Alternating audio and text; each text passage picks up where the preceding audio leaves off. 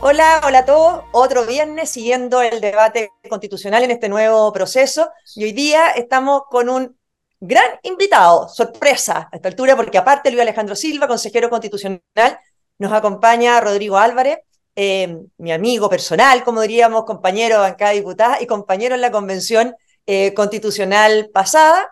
Eh, estamos ya casi a un año del plebiscito el 4 de septiembre se cumple un año del rechazo. La verdad en que Chile, después de asomarse al abismo, ese día eh, se salvó y por lo tanto también vamos a, tocar con él bastante de esa fecha y de lo que hay que hacer hacia adelante. Quiero partir con lo contingente. Eh, Luis Alejandro, eh, hemos leído que ya hay normas, enmiendas que ustedes renunciaron a ellas en aras de llegar a acuerdo. Vi, por ejemplo, que retiraron la enmienda del quórum que ustedes proponían de reforma constitucional y se quedan con el quórum de la comisión de expertos vi que retiraron el tema de los tratados y se quedan con que los tratados de derechos humanos son de rango constitucional, retiran la norma que ustedes habían planteado de redacción del derecho a la vida y se quedan con la similar a la, a la constitución vigente, y vi también que retiran esta enmienda de que los mayores de 75 años puedan cumplir las penas de presidio en su domicilio eh, y lo dejan como entregado a la ley.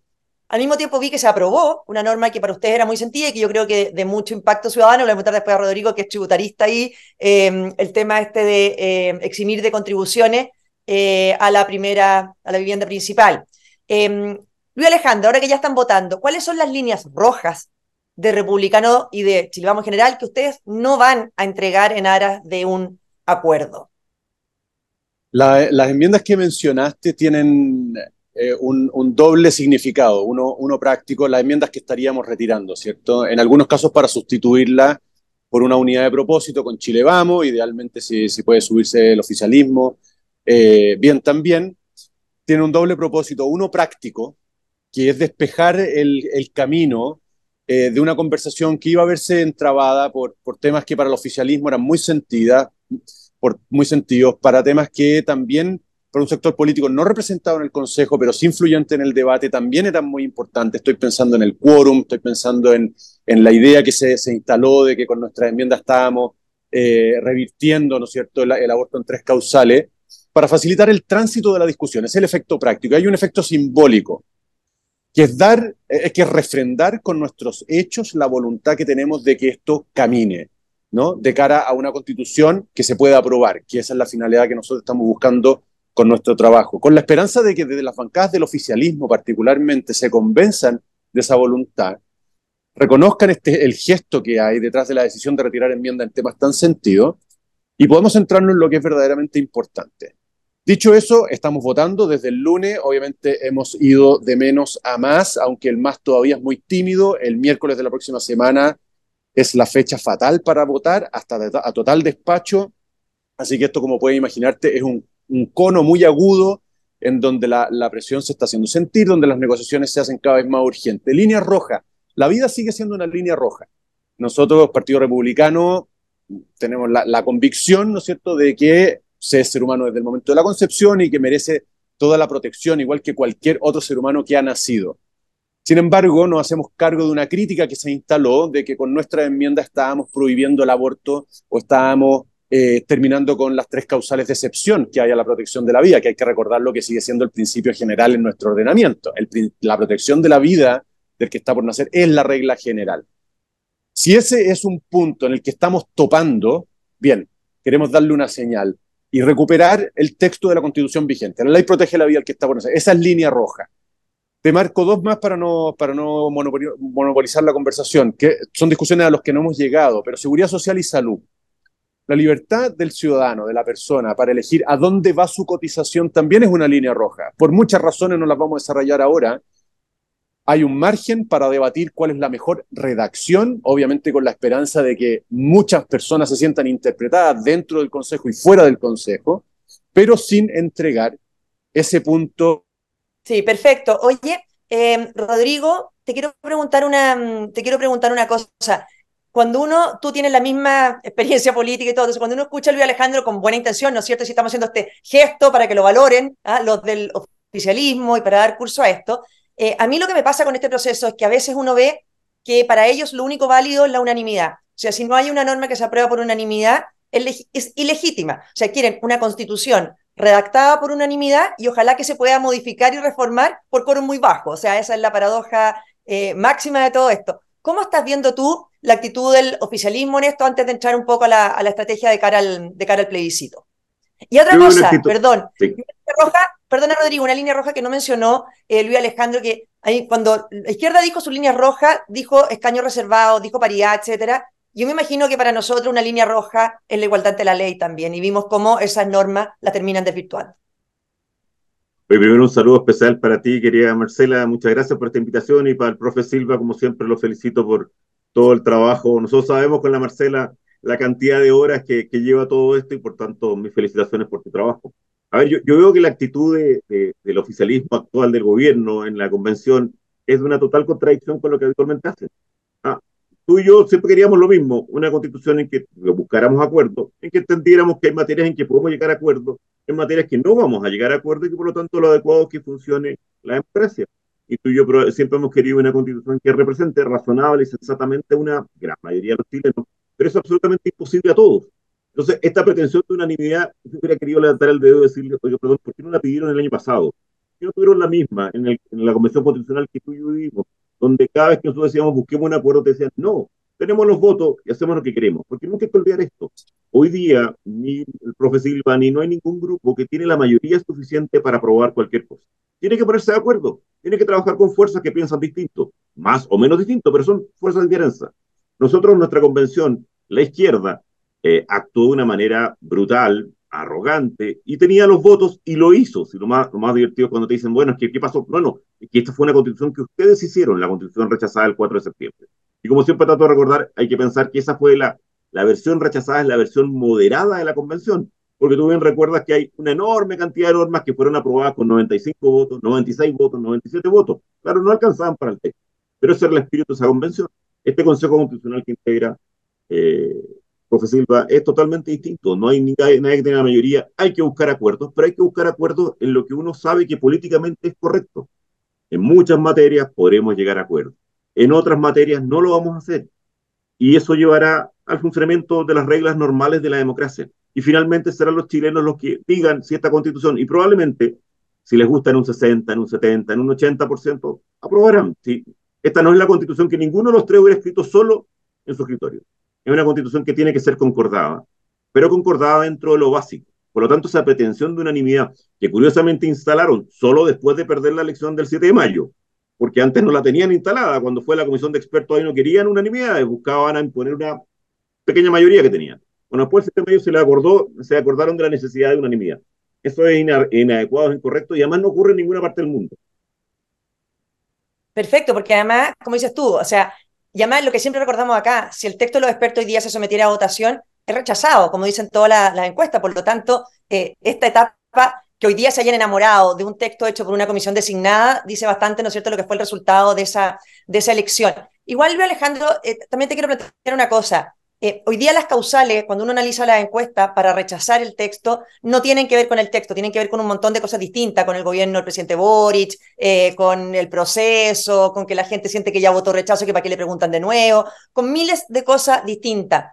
el temor que uno ve, y te quiero preguntar, es el microclima a veces en que se encapsulan estos ambientes en que terminen todos eh, enamorados de llegar a un acuerdo entre ustedes, eh, una foto de todos los sectores políticos representados en, el Consejo, manos arriba, celebrando, y eso sea una razón adicional para la ciudadanía rechazar. ¿Te fijas? O sea, aquí tiene que haber un poco de, mm, de filo, un poco de fricción para que haya ciudadanía que sienta que esta constitución la represente y llame, y llame a aprobar. ¿Cómo están encarando ese tema también?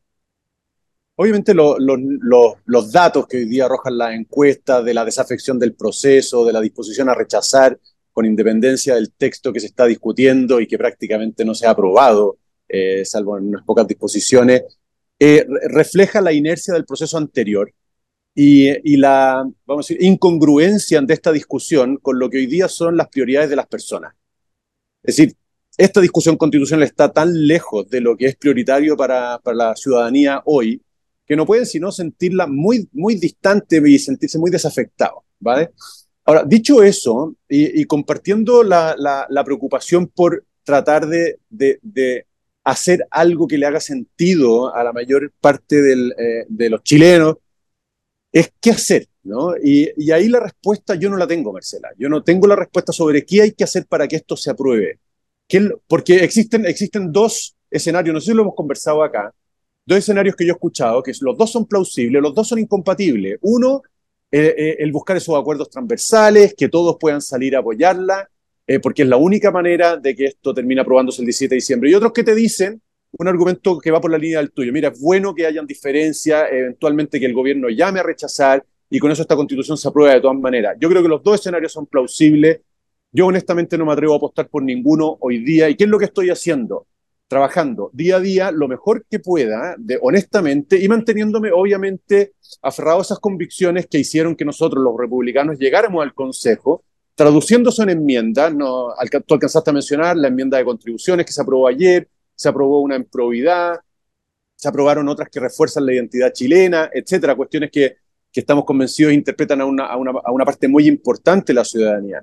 Y por eso también, y con esto termino, eh, por eso también eh, ha hecho tanto ruido eh, unas palabras de José Antonio Cast, que dijo, mira, si no se aprueban las enmiendas republicanas, entonces esto se rechaza. Es lo que, es lo que quiso decir ahí, es que la opción del rechazo sigue abierta hasta el 17 de diciembre.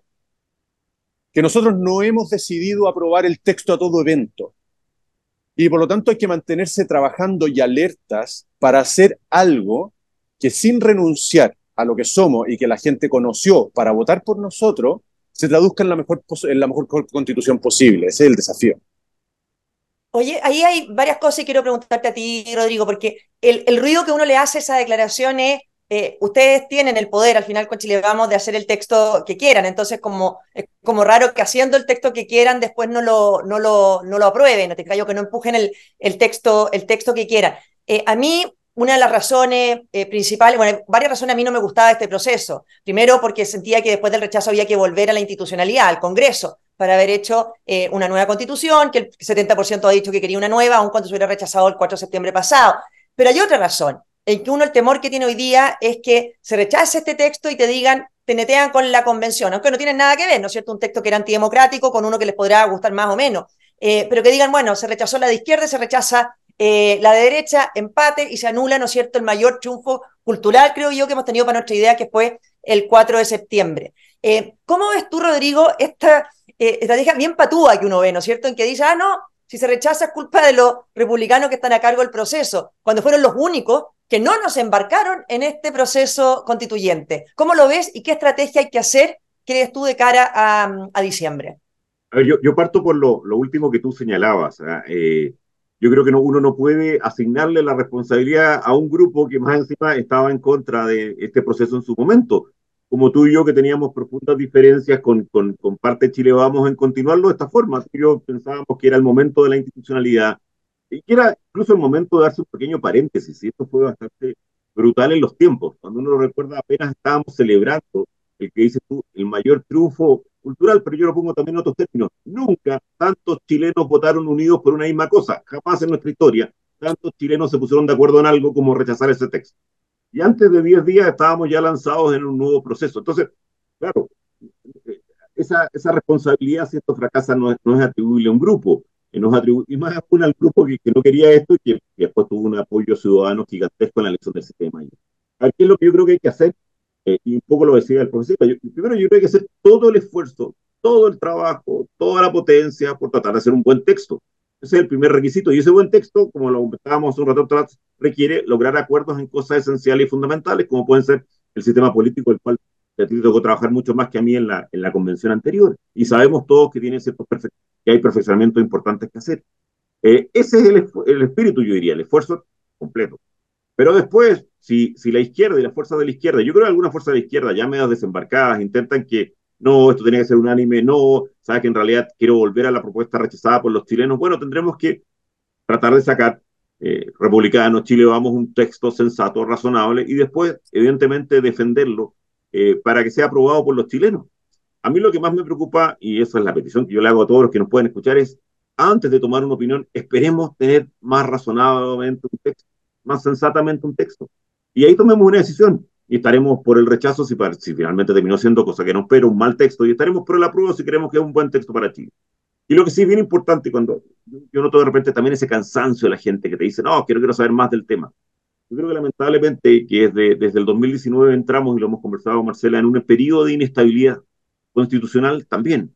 Y por lo tanto, tratemos de, de, ir ayudando a cerrar ese periodo de inestabilidad con un buen texto.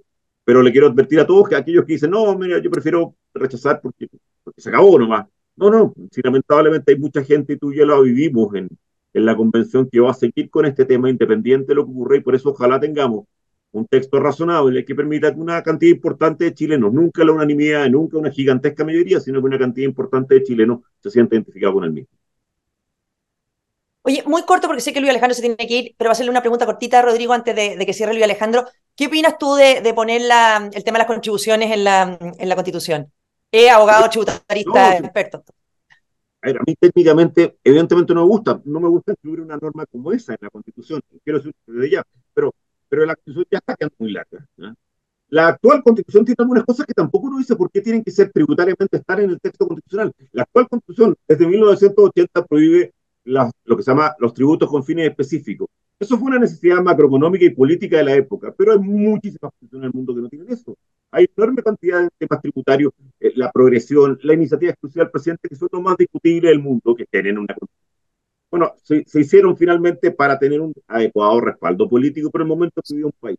Entonces, si bien técnicamente no, no me parece lo más adecuado, tampoco creo que sea tan grave, eh, si es que esta es una de las cosas que queremos que y la mayoría de los chilenos prefiere que quede consagrada. Claro, si, nos ponemos en el tecnicismo jurídico puro, no me gusta, pero quiero decir desde ya que hay un montón de normas de una constitución que ya está quedando muy larga que tampoco me gustan. Las constituciones tienen que responder también un poquito a la realidad política. Te pongo otro ejemplo yo tampoco soy partidario técnicamente y, en, frío de que haya una norma específica para la no expropiación de los fondos de pensiones, porque digo, no, si va a estar la norma general de no expropiación del dominio, pero, pero en la actual realidad chilena, lo único que espero es que se apruebe también esa. Claro, si hacemos solo técnica, si hacemos solo técnica jurídica, probablemente tengamos alguna diferencia, pero las constituciones también son, y lo han sido de toda la historia, un instrumento de acuerdo político y de, también de identificación de los problemas políticos que tiene un país en un momento. Así que me parece un pecado venial finalmente. Lo de, la, las pensiones es un buen ejemplo, porque dicen no, que no esté en la Constitución, pero cuando tenemos proyectos de ley que pretenden expropiar o nacionalizar los fondos de pensiones, nos dicen, bueno, se están discutiendo. Luis Alejandro, sé que te vas a comisión. ¿Qué toca hoy día? Para que sepan los chilenos en el fondo en qué etapa estás, eh, si nos puedes hacer así un resumen rápido de lo que te toca hoy día eh, votar o lo que estás. Hoy día tenemos comisiones con, con llamados a votar también. Eh, creo que todas las comisiones hicieron un llamado, o sea, una, una convocatoria, una citación, perdón, a votar abierta, es decir, qué normas se van a votar, es una cuestión que, que todavía no se sabe.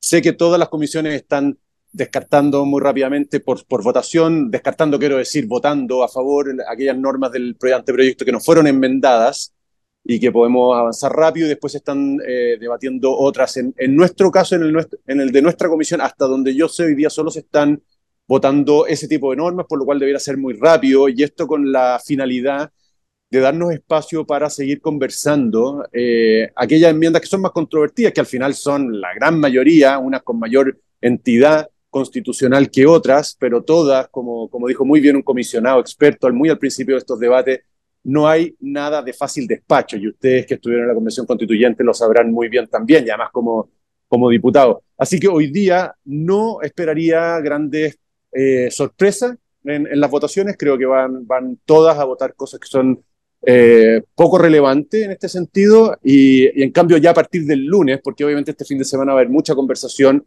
a partir del lunes y solo por el hecho de que el miércoles hay que despachar todo, eh, van a empezar ya las votaciones con, con, mayor controversia, creo yo, y con mayor interés para, para, todos los, para todos los que están interesados en esto. Oye, al cumplirse, el 4 se cumple un año del rechazo y te voy a hacer una petición que apuesto que Rodrigo va a estar eh, de acuerdo conmigo. Nosotros una de las razones fundamentales por las que se pudo dar vuelta a este partido que al inicio estaba completamente perdido fue el comunicar, comunicar, comunicar, estar informando a la gente de lo que están discutiendo, de lo que están votando, de los argumentos que les están poniendo al frente, etcétera. Eh, si hubiera, si la convención pasada hubieran hecho lo que hubieran querido, ¿no es cierto? Que era que todo fuera como secreto y haber salido con un texto al final, quizá el resultado del plebiscito hubiera sido distinto. Entonces, yo, la petición, no sé si Rodrigo comparte conmigo, es que ustedes comuniquen mucho más lo que está pasando y las discusiones que se están dando. Así que, bueno, muchas gracias a los dos por haber compartido este espacio de este podcast de la Escuela de Derecho de la Universidad San Sebastián con el libro. No, muchas gracias, a ti por la invitación. Un abrazo para el profe. Que estén muy bien. Igualmente. Gracias. Adiós, Rodrigo. Chao, Marcela. Gracias.